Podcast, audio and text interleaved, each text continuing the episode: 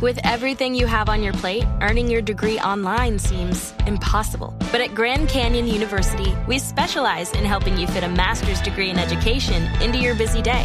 Your graduation team, led by your own GCU counselor, provides you with the personal support you need to succeed. Achieve your goals with a plan and team behind you. Find your purpose at Grand Canyon University. Visit gcu.edu.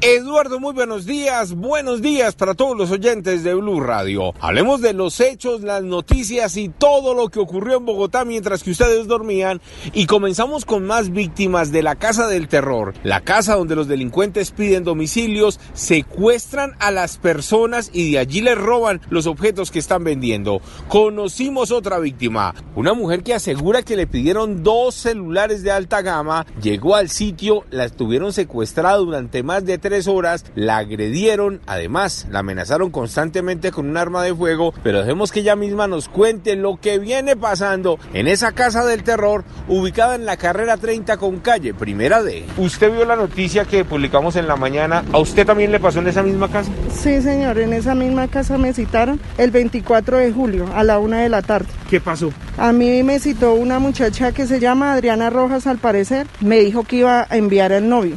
Cuando él me dijo así, pues yo lo vi normal porque pues estábamos haciendo un negocio, ya estábamos cerrando el negocio. Cuando de repente fue que sentí un arma como de fuego en, en mi cabeza, me tuvo casi más de dos horas retenida ahí. Las víctimas coinciden en algo. Dicen que los policías del CAI Santa Isabel que llegan al punto simplemente o se hacen los ciegos o no quieren actuar porque a pesar de que los productos que les robaron están dentro de la casa, los delincuentes permanecen ahí, simplemente no actúan, dicen que no tienen una orden y al final los dejan escapar.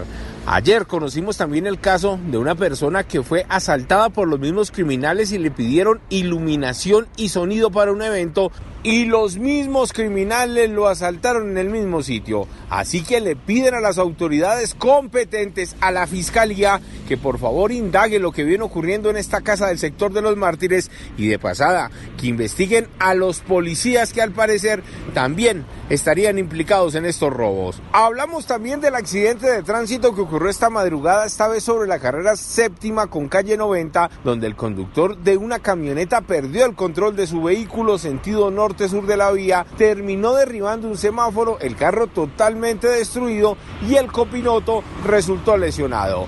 En unos minutos les voy a contar de más delincuentes al acecho y otro caso increíble en el norte de Bogotá. Otro robo masivo y les adelanto, fueron más de 30 personas en un local anoche y les tengo detalles de cómo ocurrió y quiénes son los delincuentes que volvieron a ser de las suyas. Edward Porras, Blue Radio.